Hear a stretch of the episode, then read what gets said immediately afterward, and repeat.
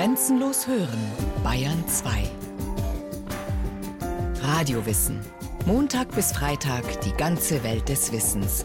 Kurz nach 9 Uhr und 15 Uhr.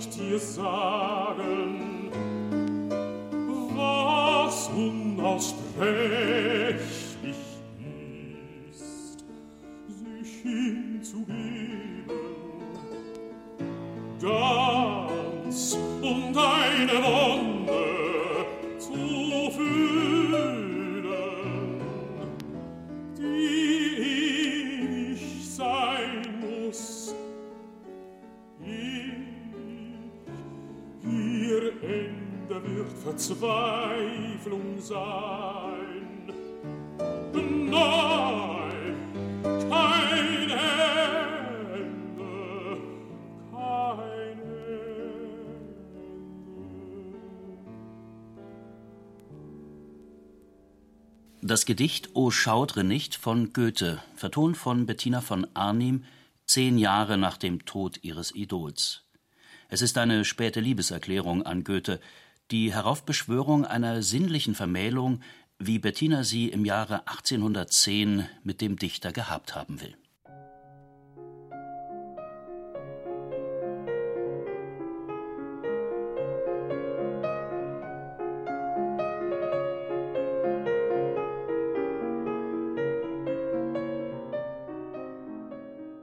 Lass doch die Kühlung dich anwehen, sagte er und öffnete meine Kleidung.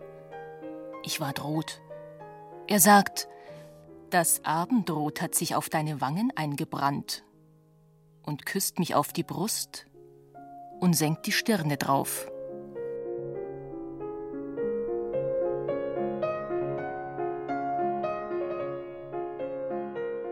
Was damals im Schutze der Nacht wirklich passiert ist, wissen wir nicht. Nicht alles, was Bettina von Arnim im Laufe ihres langen Lebens zu Papier gebracht hat, entspricht der Realität. Man hat ihr später, in nüchtern abgeklärter Zeit, gerne das Etikett des hysterischen Frauenzimmers angehängt.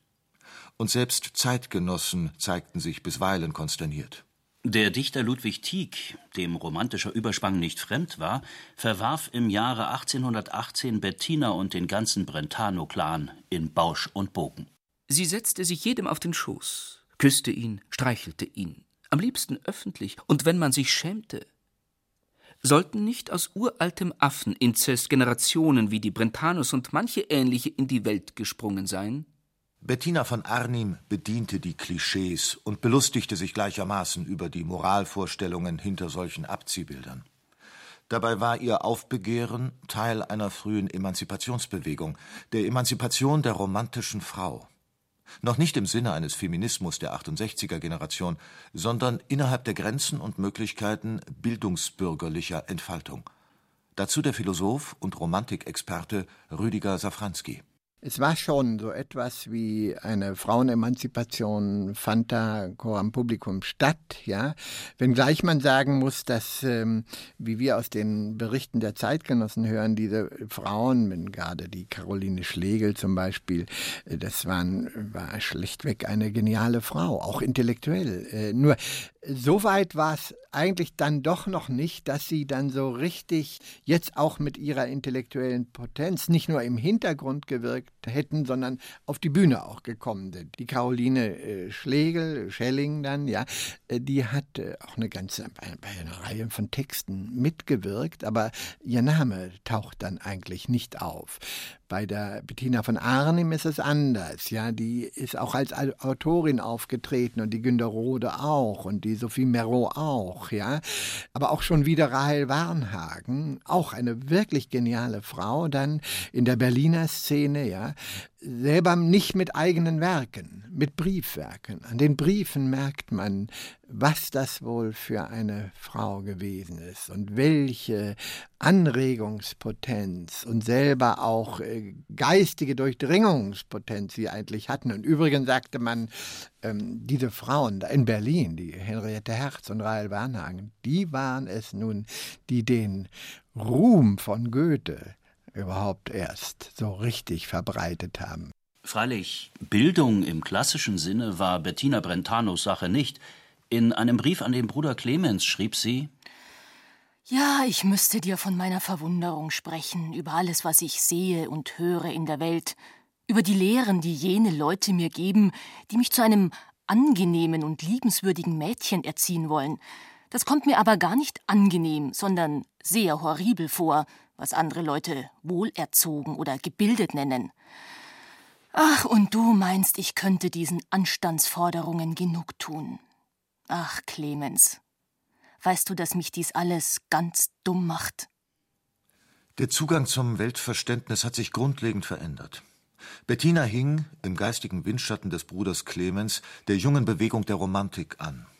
Junge Leute, meist Studenten, fanden sich in Jena, Frankfurt, Heidelberg und München zusammen und begriffen das Leben als eine Folie der Ich-Findung, des Gefühlsüberschwangs, der Sehnsucht nach geistiger Entgrenzung, der Abgrenzung gegen das kalte Vernunftdenken der Aufklärung und die Spießbürgerlichkeit der Eltern. Romantische Poesie wurde als progressive Universalpoesie definiert, als eine Poesie, die nicht nur die Literatur durchzieht, sondern alle Künste. Ja, darüber hinaus alle Ausdrucksformen menschlichen Lebens. Philosophische Vordenker, wie die in Jena lehrenden Brüder Schlegel und der in Weißenfels lebende Dichter Novalis, gaben der Frühromantik ein theoretisches Fundament und ein metaphorisches Inventar.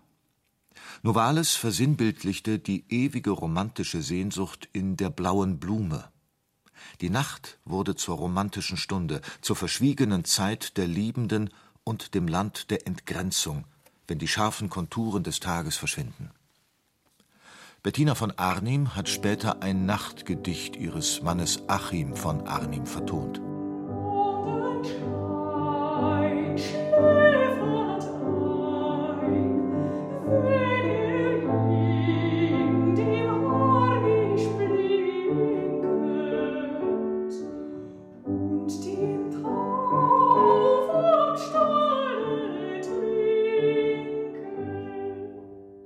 Bettina von Arnim besaß keine akademische Bildung.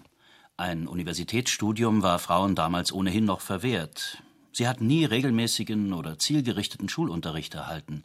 Aber sie hatte einen wachen Geist, eine rasche Auffassungsgabe und das, was man heutzutage emotionale Intelligenz nennt. Und sie lernte intuitiv im Freundeskreis ihres Bruders Clemens. Dessen Herzensbruder Achim von Arnim heiratete sie 1811 mit der fünf Jahre älteren genialischen Dichterin Caroline von Günderode, die von Clemens schwärmerisch verehrt wurde, schloss sie eine innige Freundschaft, die zeitweilig einem poetischen Lehrerin-Schülerin-Verhältnis glich. Bettina lernte aus dem Gespräch mit den dichtenden, musizierenden und philosophierenden Freunden. Nicht die Schulstube war ihre Lehranstalt, sondern die allumfassende Natur, nicht ein philosophisches Gedankengebäude ihr Lehrplan, sondern das gesteigerte romantische Leben in der Freundschaft. Das romantische Bündnis umschloss alle Bereiche des Lebens. In Jena wohnten und arbeiteten Friedrich und August Wilhelm Schlegel, Caroline Schlegel und Dorothea Veit unter einem Dach. Und in Heidelberg lebte Clemens Brentano gemeinsam mit Achim von Arnim und sammelte alte deutsche Volkslieder. Freundschaft und Gemeinschaft wurden geistige Erfahrungen, die sich im romantischen Lebensgefühl festsetzten. Dazu Rüdiger Safranski. Und auch da stand also der politische Hintergrund, war wiederum maßgeblich wieder für eine neue Phase in der Romantik, die wir dann heute die Heidelberger Romantik nennen, da um 1806, 7, ja, wo dann mit der Gefühlsintensität, wie man vormals das Ich und seine Fantasien gefeiert hat, wird jetzt das Wir gefeiert. Und das Wir gefühlt und starke Worte dafür gefunden und in die Geschichte gegangen. Die Brüder Grimm tauchen dann auf und sammeln Märchen und die Mythen werden gesammelt und die Rechts. Da entsteht das historische Bewusstsein des Deutschtums. Auch das ist romantisch gewesen. Und auch für die weniger Gebildeten war klar, Literatur ist ein Leitmedium, würden wir heute sagen. Was in der Literatur auftaucht oder wer dort agiert, hat auch eine ganze Menge Prestige, ja, geistiges Prestige. Ähm, nicht unbedingt äh, große Finanzen, ja, viel verdienen konnte man da noch nicht, ja, aber es war doch ein Leitmedium. Man kann sogar sagen, äh, dass man gerade in dieser Zeit die Literatur beginnt, so etwas zu werden wie ein säkulares Priestertum, ein verweltlichtes Priestertum. Also die Rolle des geistlichen Standes wird um diese Zeit von dem geistigen Stand übernommen. Die Literatur war nicht das einzige Leitmedium der Romantik. Mindestens ebenso wichtig waren Geschichtswissenschaft, Philosophie, Musik, die bildenden Künste. Im Sinne der romantischen Synästhesie suchte man nach geistiger Entgrenzung und sinnlicher Vielseitigkeit. Doppelbegabungen sind für den romantischen Künstler eher typisch als die Ausnahme. Der Komponist Robert Schumann wollte zunächst Dichter werden. Der Schriftsteller E.T.A. Hoffmann komponierte Opern und Sinfonien. Clemens Brentano war nicht nur Dichter, sondern besaß auch eine außergewöhnliche zeichnerische Begabung. Und Bettina von Arnim malte hübsche Aquarelle, verfertigte feine Scherenschnitte und komponierte etliche Lieder auf Gedichte Goethes und Achim von Arnims. Sie nahm zeitweilig Gesangs- und Kompositionsunterricht bei dem Münchner Kapellmeister Peter von Winter. Ihre Lieder haben zwar nicht die psychologische Tiefe Schumanns oder Schuberts, doch sind sie die Werke einer Dilettantin im besten Sinne, einer ernstzunehmenden Liebhaberin der Künste. Und sie sind unmittelbarer Ausdruck ihrer romantischen Zeit. Der Musiker Alois Bieler erinnert sich an die junge Bettina. Selten wählte sie geschriebene Lieder. Singend dichtete sie und dichtend sang sie mit prachtvoller Stimme eine Art Improvisation. Gewöhnlich saß Bettine während des Musizierens auf einem Schreibtisch und sang von oben herab wie ein Cherub aus den Wolken. Ihre ganze Erscheinung hatte etwas Besonderes. Von kleiner, zarter und höchst symmetrischer Gestalt, mit blassem, klarem Teint, weniger blendend schönen als interessanten Zügen, mit unergründlich dunklen Augen und einem Reichtum langer schwarzer Locken, schien sie wirklich die ins Leben getretene Mignon oder das Original dazu gewesen zu sein.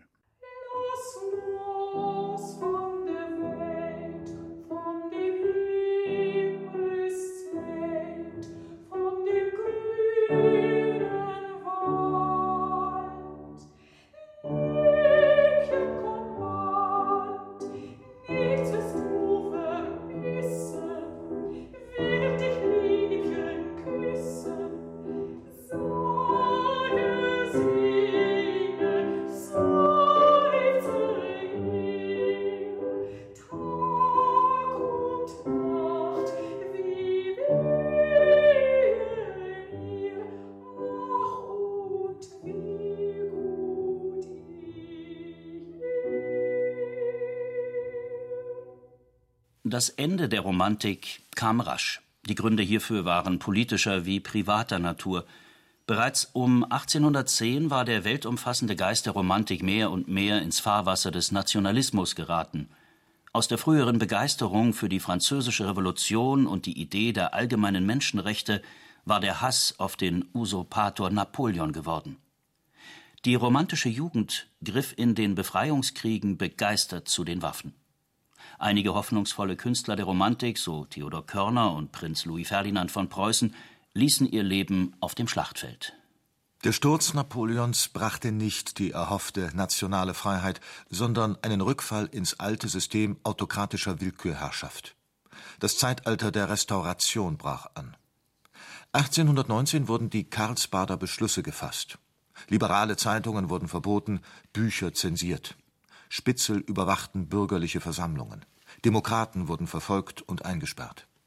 Die Romantiker wurden älter, gesetzter. Sie zogen sich auf ihre Posten im Staatsdienst, in der Wirtschaft oder auf die ererbten Güter zurück, betrauerten ihre verlorene Jugend, ihre verratenen Ideale. Sie schrieben weiter, durchaus in romantischer Manier, doch der zündende Geist war aus ihnen gewichen. Behäbiges Kleinbürgertum machte sich breit, auch in den Künsten. Das Biedermeier erstickte in seiner Behaglichkeit jeden freien Gedanken. Mehltau lag über dem Land. Es gab auch private Gründe für den Rückzug. Bettina Brentano und Achim von Arnim hatten 1811 geheiratet. Sieben Kinder kamen in den folgenden Jahren zur Welt. Die Eheleute hatten alle Hände voll zu tun, zumal die wirtschaftliche Lage schwierig war. Das ererbte Landgut Wiepersdorf in der Mark Brandenburg warf nur wenig ab. Bettina zog mit den Kindern nach Berlin, um sie dort zur Schule zu schicken. Die Ehe mit Achim war alles andere als romantisch. Beide waren charakterlich zu verschieden. Zweifel machte sich breit. Ob ich dich liebe, weiß ich nicht. Sehe ich nur einmal dir ins Gesicht, kann ich nicht sagen, wie mir geschieht. Ob ich dich liebe, weiß ich nicht. Ob treu dein Kind bleibt, weiß es nicht. Dass nie ihm deine Lieb gebricht, ist, was sein Flehen zum Himmel spricht. Ob es dir treu bleibt, weiß ich nicht. Bettina ließ das Schreiben, Komponieren und Malen weitgehend sein. Sie hatte sich Haushalt und Familie unterzuordnen und der poetischen Arbeit ihres Mannes. Mehr als einmal klagte sie in Briefen an Freunde Was ich stets mit Geduld ertrug, weil ich mich kräftig genug fühle, das trage ich jetzt mit Ungeduld, weil ich schwach genug bin. Mein Perspektiv ist das End aller Dinge. Die Lösung des Konflikts kam schneller als erwartet. Im Januar 1831 starb Achim von Arnim plötzlich an einem Gehirnschlag. Bettina von Arnim nutzte trotz aller finanziellen Not ihre Witwenfreiheit. In den folgenden Jahren und Jahrzehnten entfaltete sie eine schier unüberschaubare poetische und publizistische Tätigkeit. Sie führte in ihren Räumlichkeiten in Berlin einen künstlerischen Salon und pflegte Briefkontakt zu zahlreichen Persönlichkeiten. Zu ihren Bekannten zählten Jakob und Wilhelm Grimm, Franz Liszt und Josef Joachim, Friedrich Schleiermacher und Karl August Farnhagen, Alexander und Wilhelm von Humboldt, Karl Marx und Michail Bakunin, Georges Sand und Iwan Turgenew. Sie propagierte die Werke ihres Mannes und gründete hierfür sogar einen eigenen Verlag. Berühmt und literarhistorisch bedeutsam wurde sie jedoch mit der Herausgabe dreier Sammlungen ihrer Korrespondenzen mit berühmten Persönlichkeiten. 1835 erschien der Band Goethes Briefwechsel mit einem Kinde, 1840 Die Günderode, 1844 Clemens Brentanos Frühlingskranz. Die Adressaten der Briefe waren inzwischen alle verstorben, glücklicherweise, denn Bettina von Arnim nahm es mit der Authentizität nicht allzu genau. Sie griff in die Textgestalt ein, kürzte, stellte um, erfand neu hinzu. Die Briefbände sind weniger textkritische Editionen als vielmehr Briefromane. Bettina von Arnim hat daraus nie ein Hehl gemacht. Doch lag ihr nicht an einer philologischen Fleißarbeit, sondern vielmehr daran, Zeugnisse der eigenen romantischen Jugend der nachfolgenden jungen Generation als Vermächtnis zu überreichen. Die Jugend der Restauration sollte wachgerüttelt werden, sie sollte mit den Ideen und Idealen, dem Überschwang und der geistigen Freiheit der Romantik konfrontiert und provoziert werden.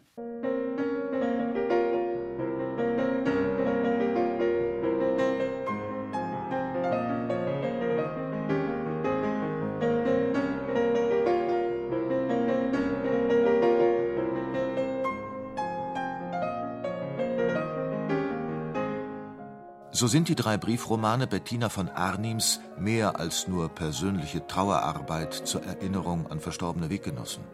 Sie sind auch mehr als nur literarhistorische Erinnerung. Sie sind geistiger Widerschein einer ganzen Epoche. Und sie sind, in der Reaktion des Publikums, auch Ausdruck geistiger Not. Der Erfolg war durchschlagend. Bettina von Arnim wurde insbesondere von den Studenten zum Idol erhoben. Die Briefromane lieferten den geistigen Gehalt für die demokratische Aufbruchsbewegung, die sich mit der Revolution von 1848 manifestierte.